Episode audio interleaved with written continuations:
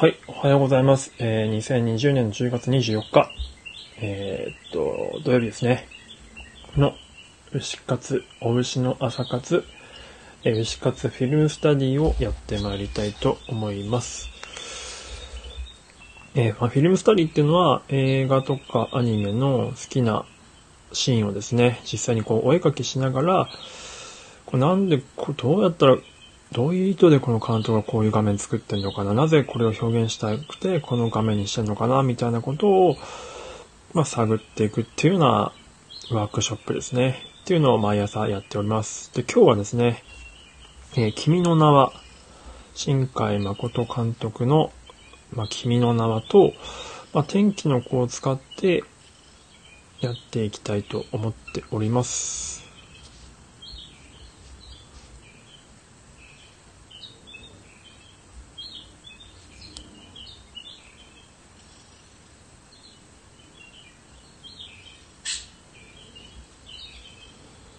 ね、ちょっと最初は、ちょっとツイッターシェアしたりとかするので、ゆったりとやっていこうと思います。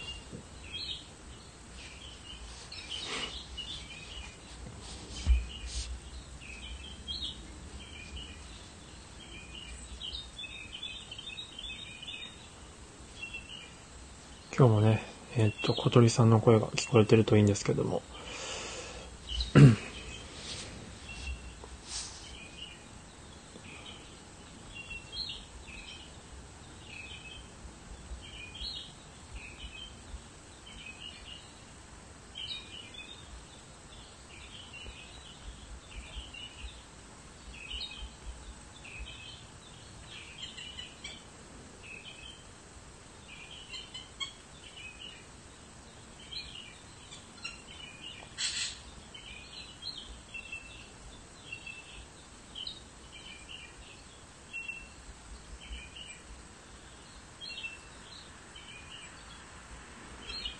うん。はい。まあ、で、えっと、まあ何を見てやるかってところは、僕のですね、プロフィール欄の方にリンクがあるんですね。Google フォトのリンクがあるので、それを見ていただければ、まあ今日の僕の各フィルムスタディするいくつかのショットを選んでおりますので、その画像が見れるかと思います。お、モーニングウィー。最近ウィーに凝ってるね。一番ということで、コペルさんがやってきていただきました。昨日もかっこよかったっすね。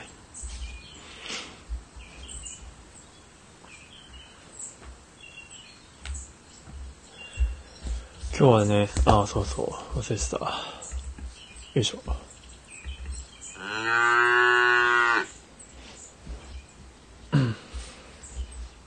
あ、レコードさんおはようございます。どうもどうも。と、フィルムスタディってやつをやっていこうと思ってまして。そう、でもね、俺その前にね、あれなのよ。その前に俺寝落ちしてたのよね。すいません、最後まで聞けなかったです。そのまま気づいたらもう朝になって電池が切れた状態でした。あ、鉄矢野さん、おはようございます。踏切列車音生中継。へえ、環境音の人ですかね。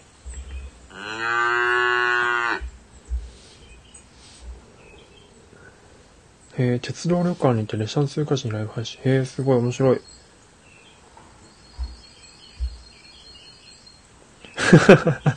いやいやいや。ほんとね、もうなんかおじいちゃんよね。眠くなっちゃうのよ。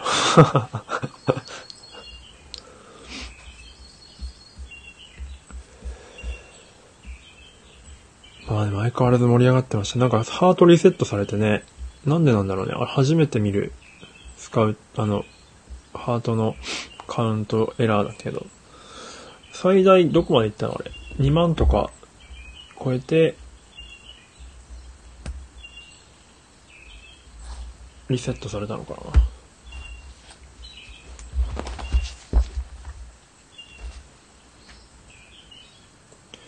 お、牛がいるのですかありがとうございます。哲也さん。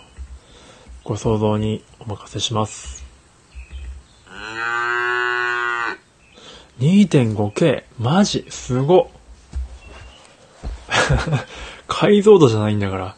2.5K ってすごいな。あ、えー、っと、ちえさんおはようございます。はじめまして。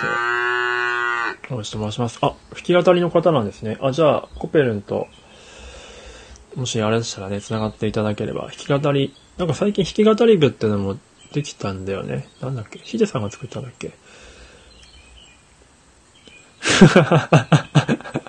解像度っていうツッコミ。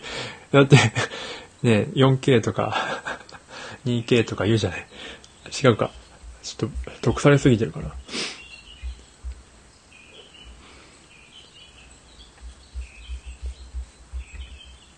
すごいな。あ、でも 2.5K って2500か。いつもね、でも1万とか余裕で超えるから、2.5K にリセットされるのは早すぎたのかな。ハートの連打が。いいツッコミする。そうかね。ありがとうございます。たまたまです。ポテンヒットです。いや、昨日さ、あの、昨日じゃない、一昨日か。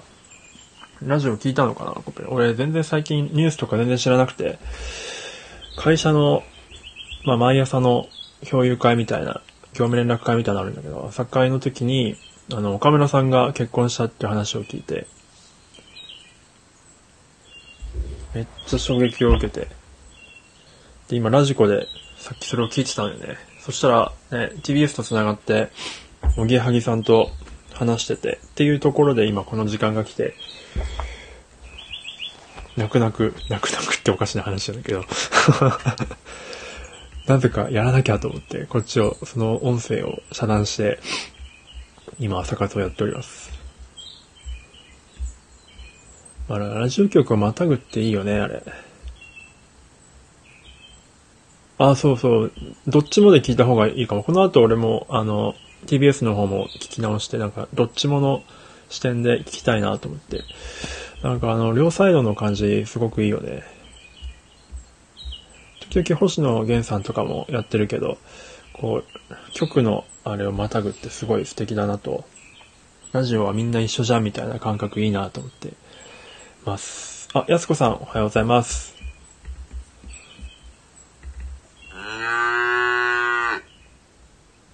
あ、哲也さん、仕事行ってらっしゃいませ。じゃあ、行ってらっしゃいの。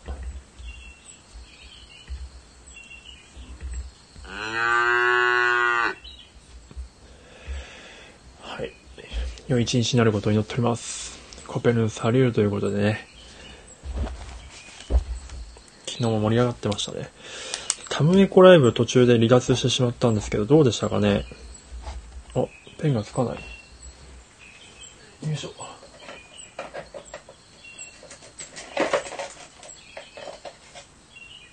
Oh my gosh. ペンが、ペンがねえすら。ついた。あ、戻ってきた戻ってきた。ためいこ、2回目の魔法タイムでバグ。魔法がかかっちゃ、ちょっと魔法強すぎたんですかね。皆さんの魔力がちょっとオーバーヒートしてしまったんでしょうか。あれマジで最初見たとき何が何だか普通にバグだと思いましたよね。でもああいうの考えるのほんと天才っすね。ためためさんは。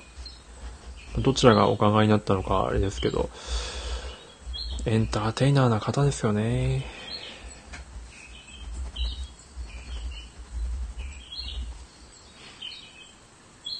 そう、みんな消えちゃった それめっちゃ面白いですね。本当に消えたっていう パルプンテ感あるなはい。と、今日はですね、まあちょっとどんぐらいからやっていこうかな。16分だ、20分ぐらいからやっていきましょうかね。爆笑でしたよね。え、その後再開したんですか？なんか再開せずに終わったらなんかすごくこう、お後がよろしいようでみたいな感じで、伝説会になりそうでしたね。いいなぁ。な、そなんでそんなアイデア思いつくんだろうなみんなクリエイティブすぎんだよな前にあの、三浦城の和樹さんがね、お背中流し配信っていうのを、アメホペさんと、チーボーさんと、深夜さんと4人でやってて、4人ともお風呂で入ってて、もちろん別々の、うんと空間にいるんでしょうけど、なんかあたかも同じお風呂に入ってて、背中を流し合ってるような感じの配信をしてた時があって、天才すぎると思いましたね、あの企画。あ、ゆうとさんおはようございます。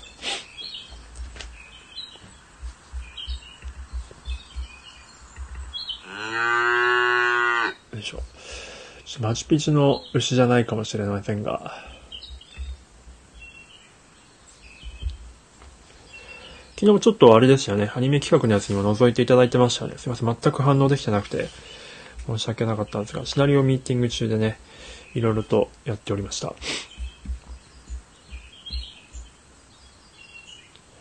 で、えっと、今日は君の名はと天気の子ってやろうと思ってます。まあ、天気の子成分がほぼほぼないんですけども、君の名は中心で、まあ、開始30分前ぐらいに思い、なんか、パパッとなんか今日ネタないかなと思いついて、パーッとね、YouTube をいろいろと予告動画を漁ってた時に、あ、なんか、そういえば、新海さんのやつやってないなと思って、取り上げてみました。セーブ はい。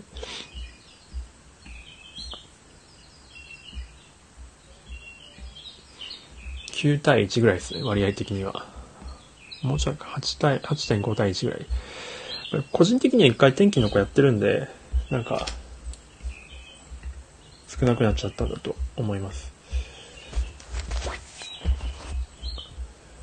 今日はですね、えー、っと、対称性と、まあ、鏡の話、二面性の話みたいな感じでちょっとネタとしていけるかなと思いました。ちょっと、新海さんの他の作品を取り上げてみたらもっといろいろ発見あるかもと思ってたんですけど、ちょっとリサーチが足りなくて、とりあえずこの有名な2作だけ選んでましたけど、まあ、あの、鏡で言うと、以前も、うんと、なんだっけな、時をかける少女とか、あとは実写の方で大人の喧嘩とかで、よくその映像作家は鏡を使った演出をして、まあそれについていろいろとどういう意図でみたいな話をしてたと思うんですけども、結構新海さんの予告動画ではそういうのが使われてたので、あ、きっと新海さんはこの演出好きなんだろうなと思って、ちょっと取り上げてみようかなと思いました。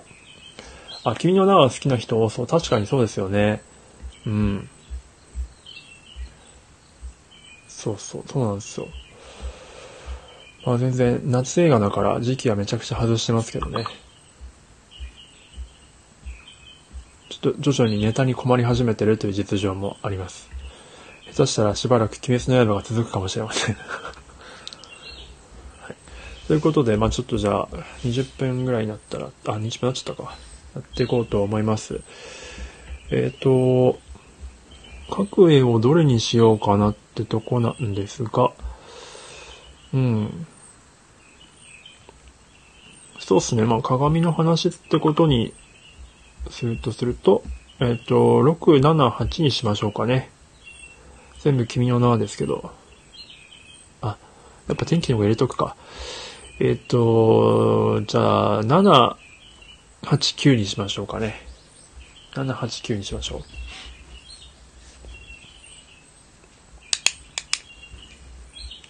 1枚3分ほどでやってまいりたいと思います。そして、やすこさん、あの、なんかね、すごく、あれです。もしかしたら、スタンド FM が僕に気を使ってくれたのかわかんないですけど、昨日から、一切、まあ、僕の iPad のスタンド FM アプリでは、その、今何人来てるのかと、今何人、何人、合計何人来たのかと、今何人いるのかっていう数字が見えなくなってるんですよ。ゼロなんです。ゼロ分のゼロなんですよね。すごい。なんかミュート機能いつの間につけてくれたんでしょうね。なんかすごくありがたいですね。まあでも何人ぐらいいるかは大体想像つくんですけど おそらく僕はよ、まあ、やすこさんとマンツーマンなんだろうな、今みたいな 感じで思っております。よし。すごいいいバグ。優しい、優しいインターネットですね。パーソナライズ化してくれてます。ありがたい。ではでは、行きましょう。7番、いきますね。3、2、1、ポチッと。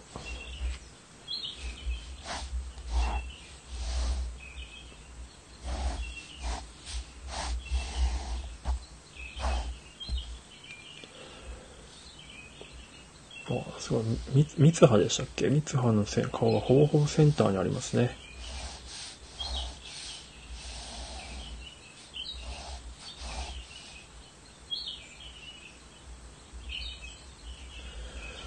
ちなみに、どうでもいいんですけど、今日引っ越しなんですよね。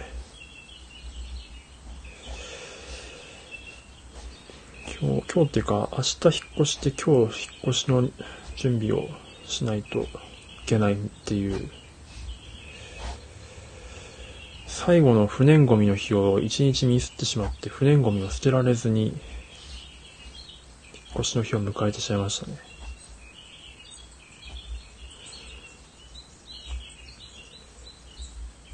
こう、ゴミの日決められてるのってすごい大変ですよね。前、あの、いつでも捨てられる集合住宅のとこだったんですけど、すごい今思うとめちゃくちゃ便利だったなと。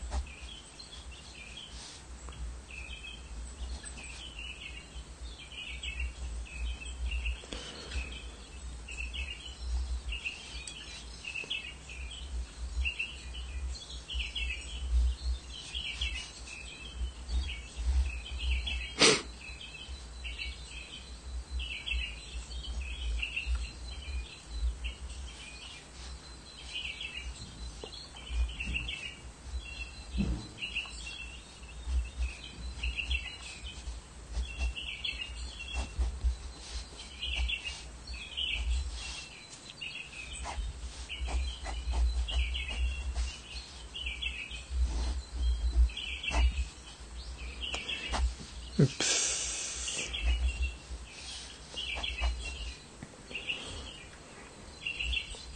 はい、3分経ちましたね。いやー、やっぱりこうやって書いてみると思うのが、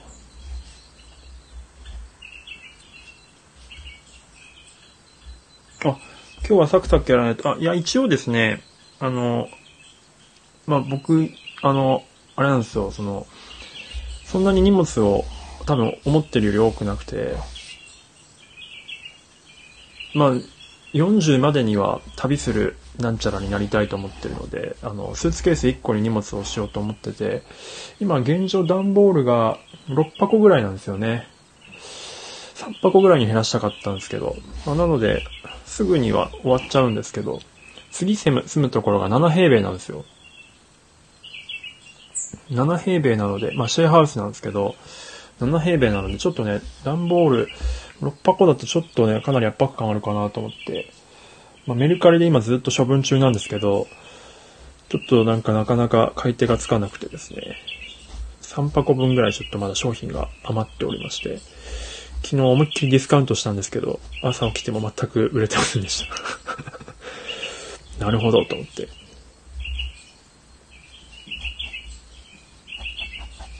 多分僕、近所のセブンイレブンでは、おそらくあだ名メルカリになってると思います。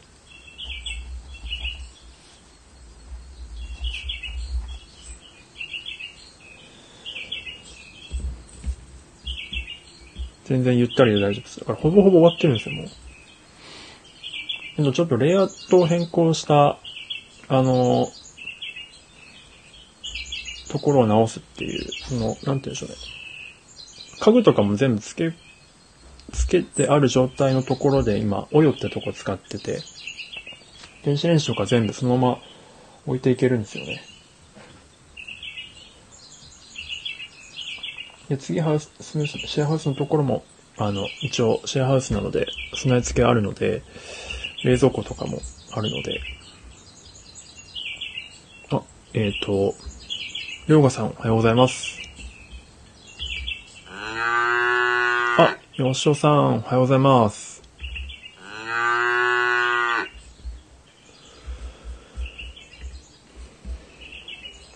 今、お絵かきをスタートさせておりました。では、2枚目行きましょうかね。今、今日は君の名と天気の子を使って、あ、おはようございます。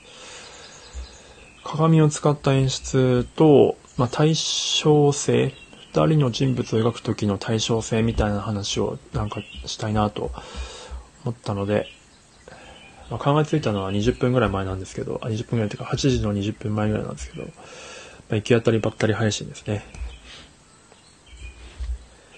では、2番目行きましょう。えっと、8っていう番号内ですね。えっと、こいつ名前何でしたっけ？君の名の主役の名前忘れたな。あの、男の子の、君の名の主人公のカットです。が鏡を見てるカットですね。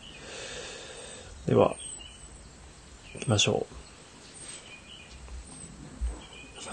3, 分行きますね。3、2、1、ポチッと。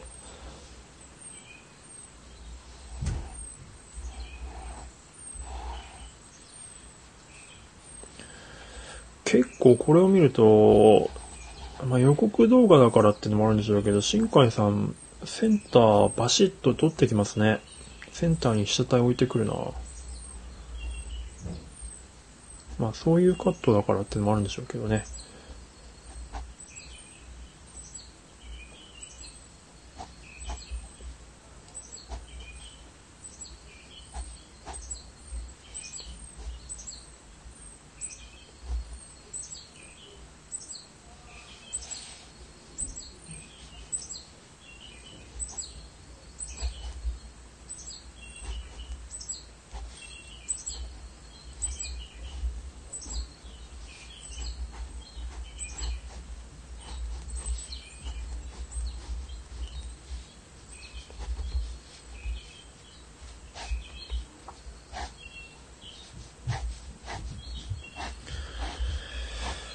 鏡を使った演出ってちょっと面白そうですね。なんかあの、鏡の国のアリスでしたっけ？とかあるとなんかちょっと発見あるかもな。鏡ってなんか別、同じ、こう、世界を別の形で映してるっていう効果があるので、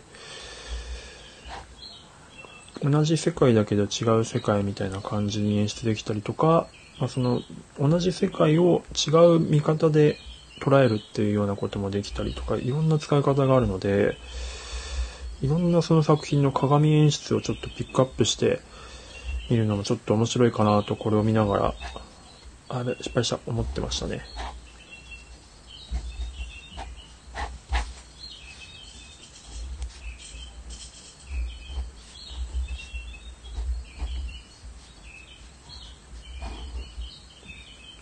鏡ちっちゃく描いてしまった。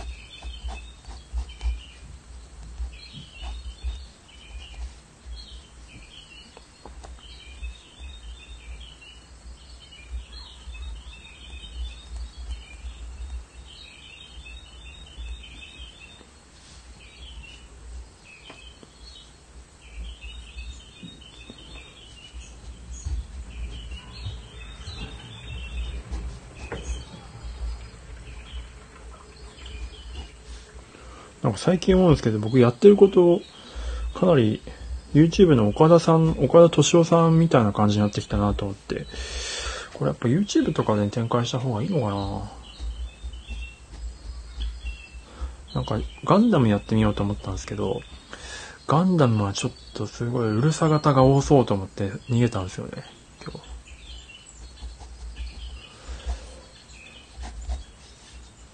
ガンダムはすごいこだわりのある方が多いんで、はい、3分です。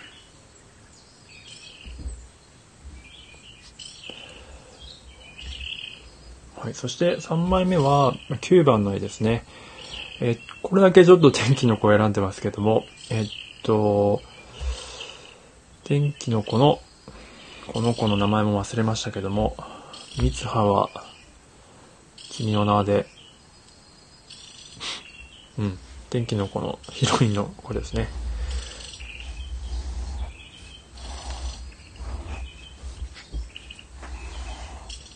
では、3分いきたいと思います。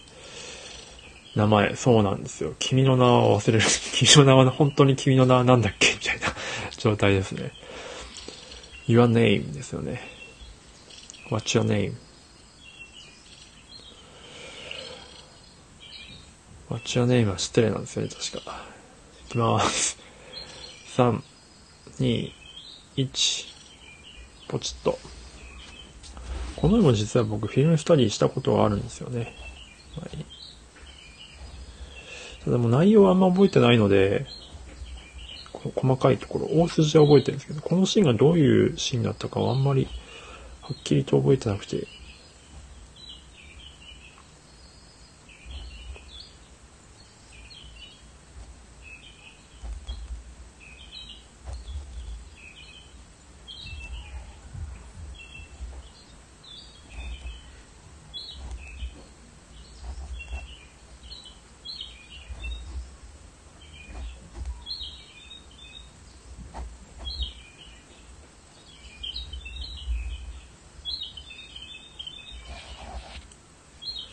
まあでもこのカットはものすごい、これもセンターっすね。被写体が。でもなんか新海さんのやってなんか、あからさまなセンターに感じさせないフィット感があるのはなんでだろうな。すごく自然な感じでセンターに置置ける。まあこれ画力もあるんだろうな。このアニメーターさんたちの。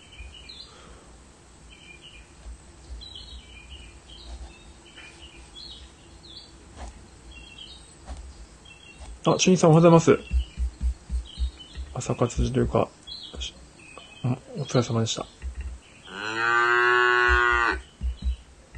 そうですもう一回中だったんで気づくのが遅れてしまって。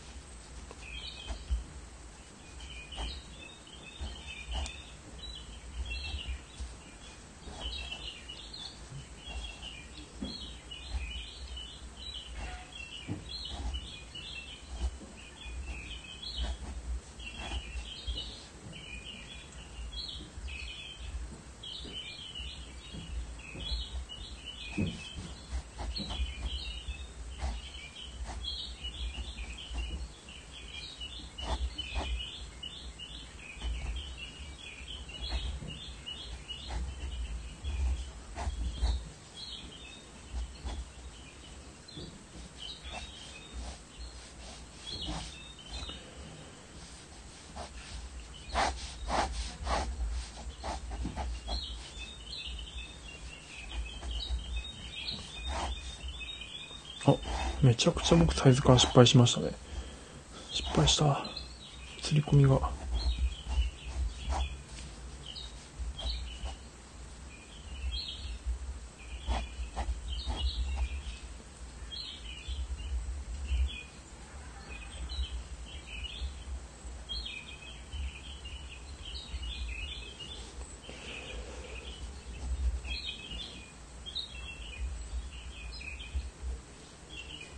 はい。終了テスト。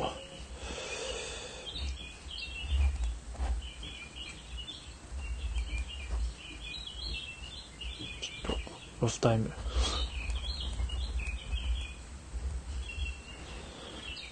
書いてみて分かりましたけど、やっぱこう、君の名の絵って、あの、書いてる方が安藤さんっていう、ジブリの作品を何個も手掛けてらっしゃる作画監督さんなんですけど、デザインがあの、えっ、ー、と、あの花をあの花、あの花の名前を僕たちはまだ知らないの、田中さんって方なんですけど、田中さんの絵なんですけど、やっぱり安藤さんが描くとジブリになってますよね。そのバランスが多分すごく大ヒットの要因なんだろうなと思いました。やっぱり僕らにはね、ジブリの絵柄が染みついてるので、このジブリ感っていうのはすごく受け入れやすいんですよね、きっと。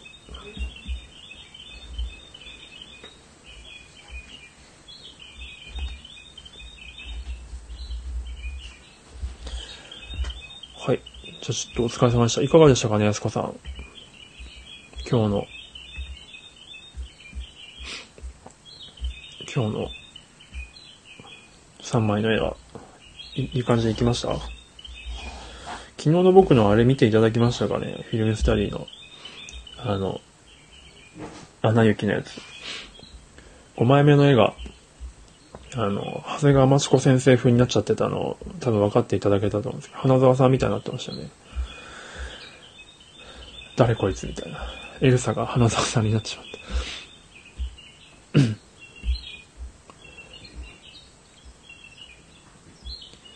主任さんまだいるかな？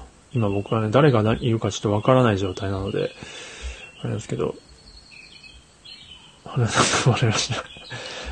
ねえ。磯野くん言うてましたよね、あれ。あの絵は。急に。あ、いた。あ、新さんのですね、一応今やってるのをちょっと軽く説明しますと、んあ、フィルムスタディ自体は多分前になんか来ていただいた時に多分知ってると思うんですけど、今日は君の名と天気の子を取り上げてて、えっと、Google フォトのリンクが左上の方から入れるんですけど、新海さんの予告映像を見てる中でで、まあ、キャラクターの対称性を描くときにはどういうような演出をしてるかっていうところと、えっ、ー、と、鏡を使った演出をするときの、まあ、新海さんの鏡の使い方みたいな感じの話をしようかと思いました。鏡の演出をこれまで何回か大人の喧嘩、実写ですけど大人の喧嘩とか、あと時をかける少女とかで、チラチラっと触れてきたので、あ、なんか見たら、あ、新海さんも使ってんねと思って、やってみた感じです。で、789っていう絵を今日は、あの、絵を描きましたかね。はい。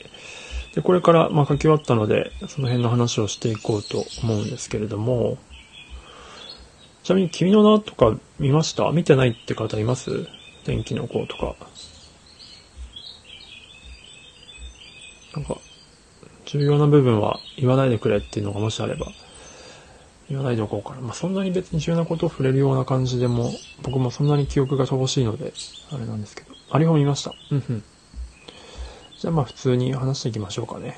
まあ、僕もね、名前を忘れてしまって、本当に今、君の名は正体とさっきも言いましたけど、本当に、三葉は覚えてるんですけど、この男の子の方の名前が出てこなくて、君の名はなんだっけって状態なんですけど、あしかも2回以上、あ、主任さん来ましたね。君の名はフィーチャーの方ですね。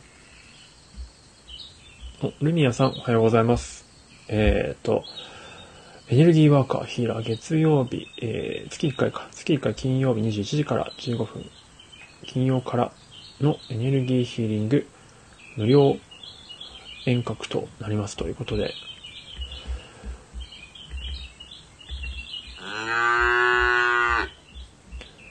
はい、大石と申します。よろしくお願いします。個人的には天気の方、この方が良かった。はあ、なるほど、なるほど。いいですね。いや、ちょっとね、天気の子と、後でちょっとなんかどっかで取り上げたいと思ってるんですけど、天気の子、えー、っと、私はダニエル・ブレイク、そしてパラサイト、この3つは貧困層のことを描いている、貧富の差のことを描いてて、すごく共通してて、しかも同時代に描いてる作品なんですよ。で、しかもそれぞれが別の国でそれぞれ作られてて、あの、っていう現象があったんで、で、しかも半地下っていうところもすごく似てますよね。パラサイトと、えっ、ー、と、君の名じゃねえ、天気の子。この辺の話は、ちょっと、もうちょっとがっつりどっかですごく濃い話になると思いますけど、したいなと思ってます。あ、牛肉を朝から食ったんで なるほど。そうですよ。牛カツ、あの、お牛ってもう、あの、も私、お牛って名前なんですけども、あの、牛の朝活ということで、牛活というふうに、えっ、と、なま、なんとなく名前を付けてやらさせていただいてます。ありがとうございます。あの、トンコハウスさんの朝活のトンカツっていうところから、まあ、パク、丸パクリしてるんですけどね。あ、チェーンさんおはようございます。何度か来ていただいてますね。そうなんです。すいません。ちょっともし、食べ物系配信を期待されてたら申し訳ございません。あ、やすこさんと仲がいいですね。ナイス交流。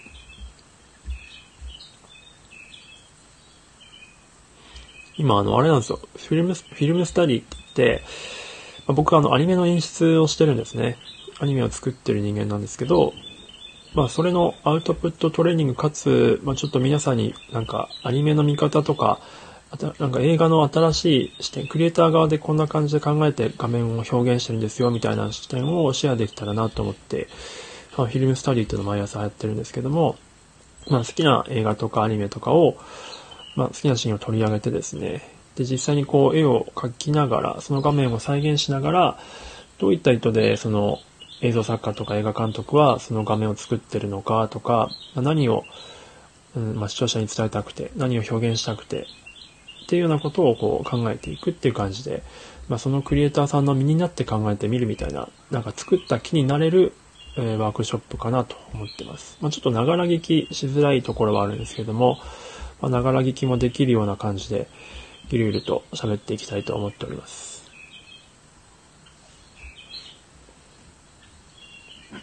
うん、やすみんさんということで、この、うーんは、あれですね。ちょっと、もしかしたら、記憶が、あ、君の名はって感じなのかな。で、今日は君の名と天気の子を取り上げてるという感じですね。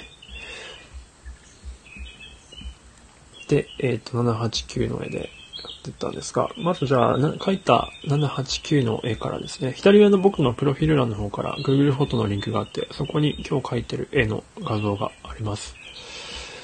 で、789は、7番が三葉が、えっと、三葉の後頭部をですね、えっと、大きく、えっと、かじった状態、手前に見せた状態で、奥の鏡に映っている三葉が、ちょっと涙をこぼしている絵を選んでます。で、8番の絵は、ひなこさんのライブでお会いしましたね。おはようございます。あ、なるほど。なんかいい感じの距離感ですね。なるほど。やすこさん、ほんと顔が広いもんな。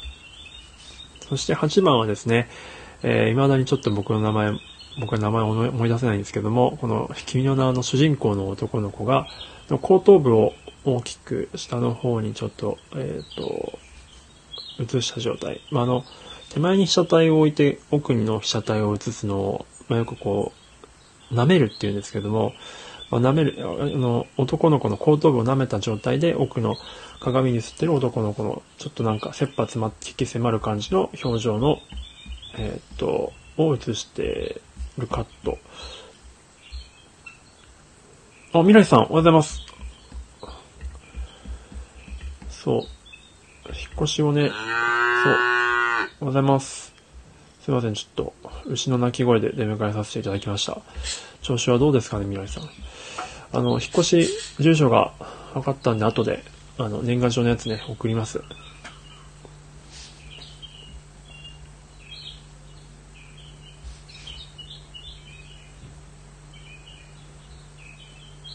あれ？未来さん違いだったかな？あれ、未来、未来さんですよね？未来さん、ちょ、アイコンのサイズが、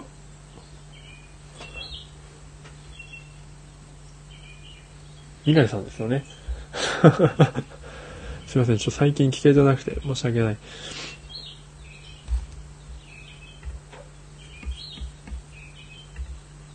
アイコンか、あ、そうですよね。よかったよかった。違う未来さんかと一瞬思って、違う未来さんにちょっと住所送りますねって言っ、ちゃった普通にちゃんとしたやべえやつみたいな感じだったんで、一瞬焦りましたね。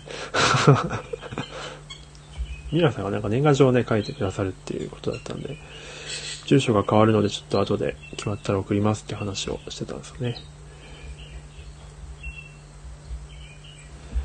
ははい。で、9枚目の絵なんですけども、えーっと、天気の子の主役の、うんと、名前本当と忘れしたな。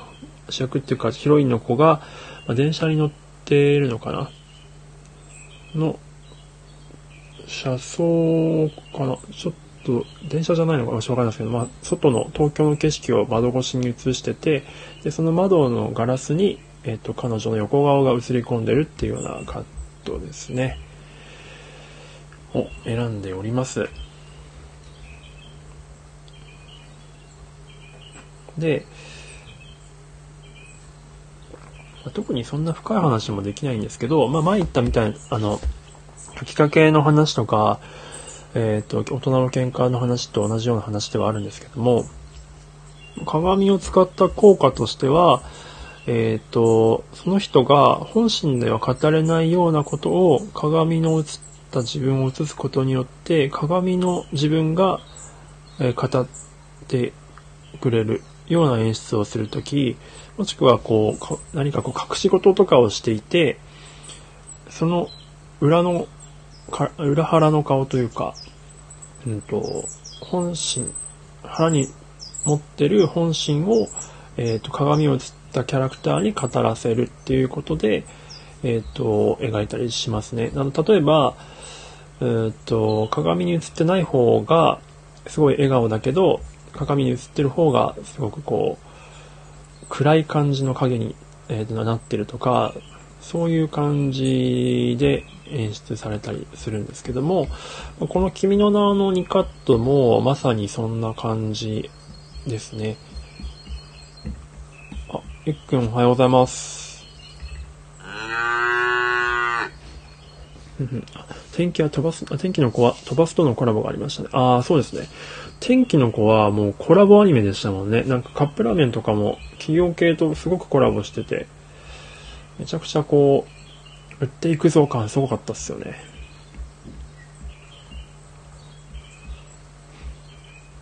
まあ、鬼滅の刃の今のね、コラボもすごいですけど、今あの、フィルムスタディっていうのをしてて、えっと、僕の左上のアイコンから入れる Google フォトのリンクにある画像を使って、ちょっと、天気のこと君の名の鏡についての表現について話したりしてます。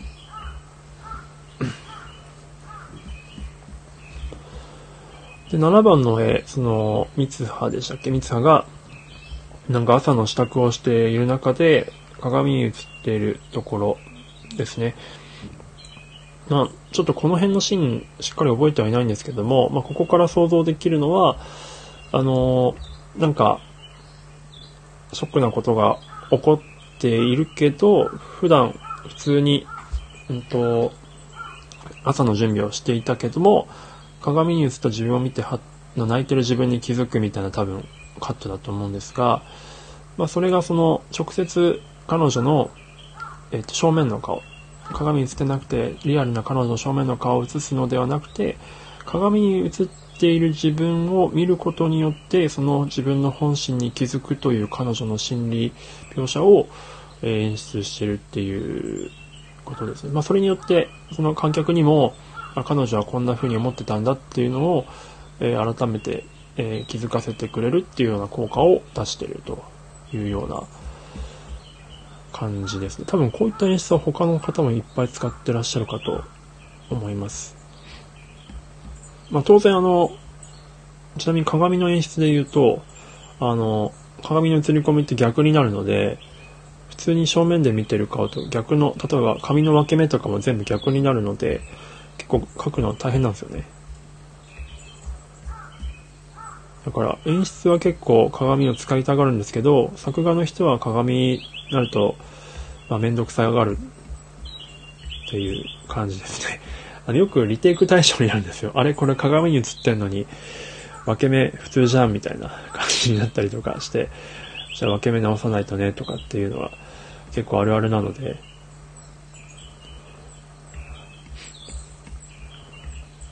だから書く人は嫌がるんですけど演出は使いたがるってやつですね。あ、勉強になります。あありがとうございます。ちょっとね、かなり今日は、あの、いつも8時からやってるんですけど、ギリギリで思いついたので、自分の中ではかなり、ゆるい、ゆるい感じで やっております。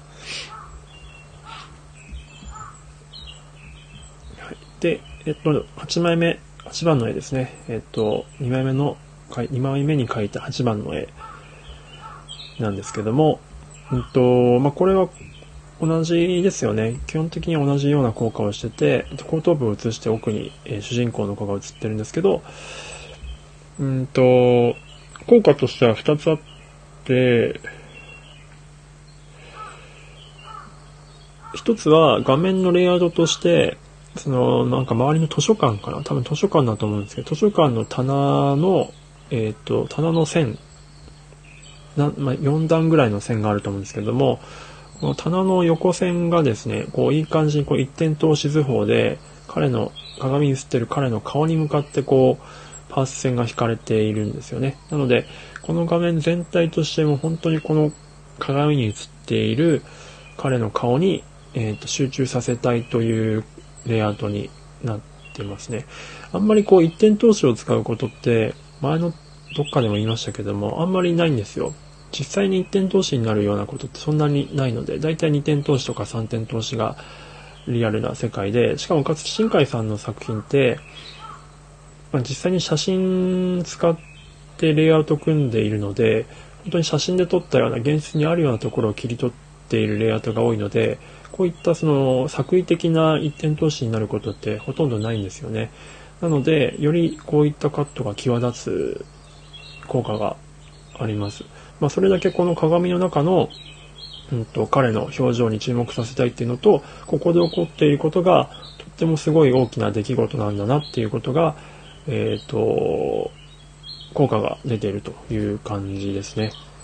まあ、それも本当にさっき言ったみたいに新海さんの普段の他のカットでの積み重ね、リアルな描写が、え、積み重ねられているので効果がより強調されているという感じです。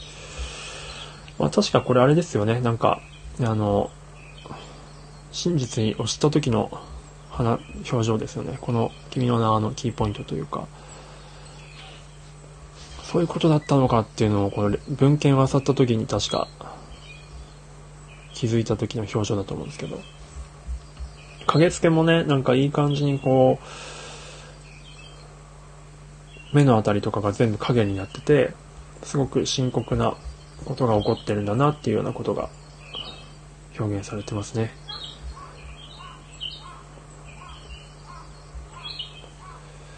そう、一点投資図法っていうのは、絵画とかでも、やっぱり昔の絵画、宗教画とか、ほんと昔のやつとかにしかあんま使われてないんじゃないかなと思うので、あんまりだからありそうでないですよね。だからかなりデザイン的なカットだなという感じです。はい。で、そして、えっ、ー、と、9番の絵ですね。3番目に描いた9番の絵ですけれども、あ、どうもです。あ、すいませんね。天気の子に間に合わなかった。主任さん。ありがとうございます。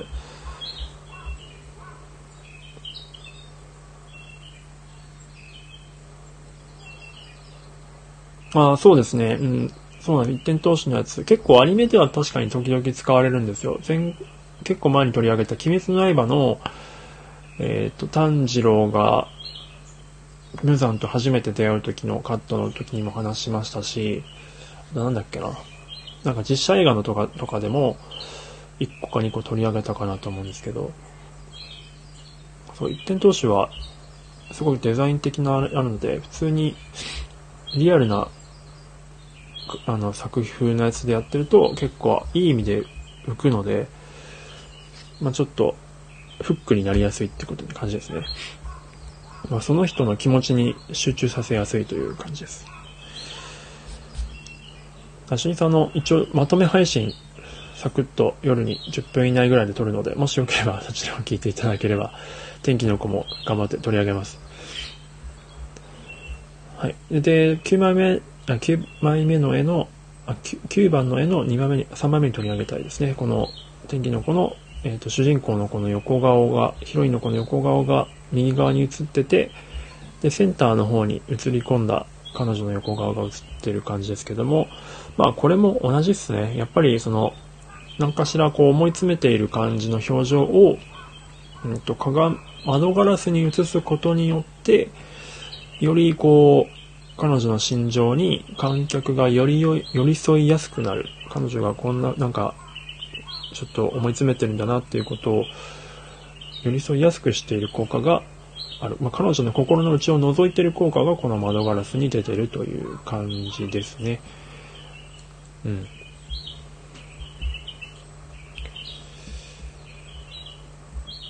まあ、という感じで、あと、まあ、これはね、雨が多分ポイントで、とこの雨が彼女の心情を語ってるて、まあ、よく雨も使われますけど、涙がね、キャラクターに涙を流させられないときは、代わりにこう雨を降らせることによって、彼女が泣いているのを隠してというか、そういう感じで使われたりもするので、まあ、きっと彼女の心情的にちょっとね、こういう天気模様を表す感じで、まあ気持ち的には泣いてるに近い感じのシーンなんだろうなと思ったりしております。いやでも本当天気のこう雨の描写めちゃくちゃ丁寧でしたよね。どうやって作ってるのかよくわからないですけど。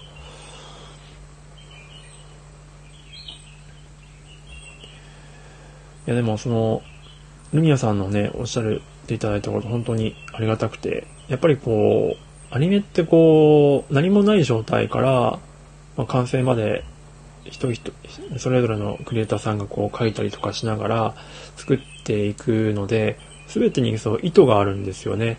一つ一つのポイントに誰かしらの何かしらの意図が込められていて、その意図の集合体にワンカットワンカットなっているので、やっぱりこうなんとなく作るってことはなかなかできないんですよ。だからそれぞれにこういった意図があって設計されてるという感じですね。じゃ逆にそういったのがないと、なかなか書けないと思うんですよね。感覚で書ける人はまあ本当の意味の天才だと思うんですが、少なくとも僕はなかなかそれが難しいという感じです。はい。で、まあ鏡についてはそんな感じなんですけど、なんか、どうでしょうね。伝わってるかな。なんかご質問とかあれば、ぜひぜひ。対称性の話もちょっとしたかったけど、ちょっと時間がオーバーしちゃったから。うん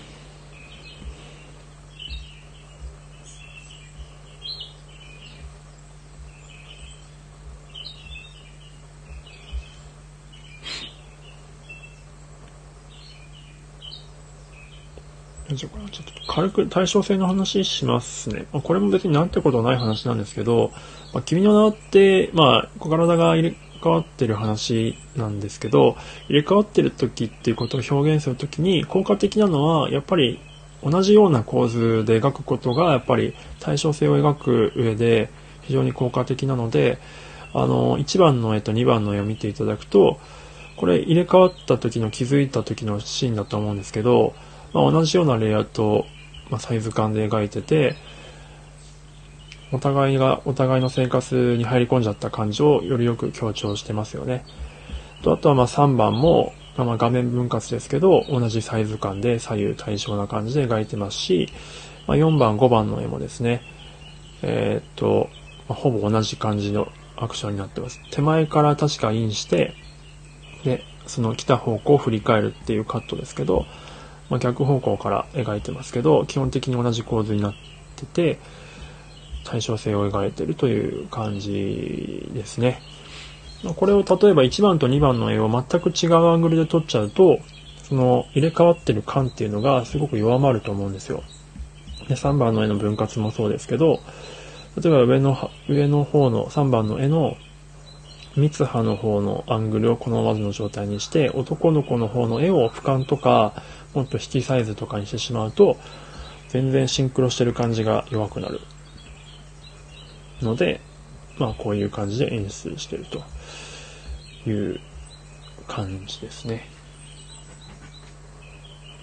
まあ戦隊ものとかもね、あの登場シーンとかは多分こういう感じで、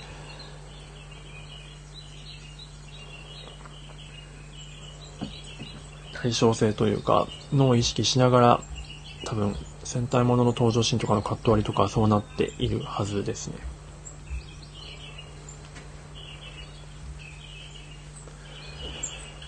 はい。これがちょっと今ね、ほんと僕、誰が見てるかわからないので、独り言になってないことを祈っておりますが まあ、アーカイブ用に一応説明しました。まあ、なので今日のポイントとしては、君の名が人気が出た理由が、やっぱりジブリを手掛けた方が、あの花をのデザインのもとに描いてるっていう点と、安藤さんですね。が、やっぱり、その僕らが親しみやすい絵柄に落とし込まれてるっていうところで人気が出たっていうのが一つのポイントと、あとは鏡を使った演出ですね。えっ、ー、と、キャラクターの二面性とか心情を表すときに鏡を使うと効果的になるよっていうような話。あとは、キャラクターの対称性を描くときのカット割り、サイズ感、アングルを、ま合わせてあげると効果的だよねっていうような話でございました。はい。ではでは、えっ、ー、と、聞いていただいている方、いるかなえっ、と、今日、えっ、と、土曜日ですけども、良い一日になることを祈っておりますね。僕はこれから引っ越しの支度をしたいと思います。ではでは、この辺で失礼したいと思います。あ、見ていただいた。ありがとうございます。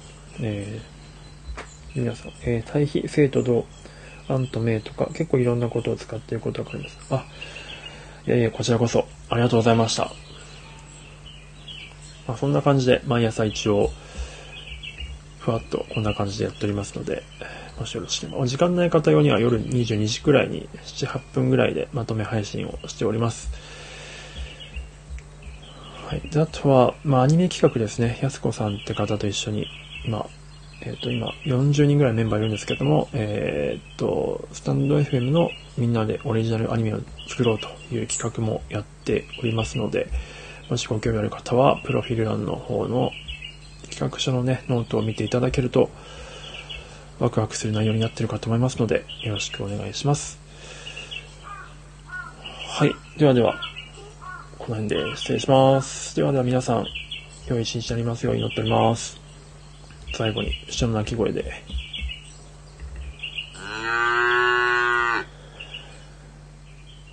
では。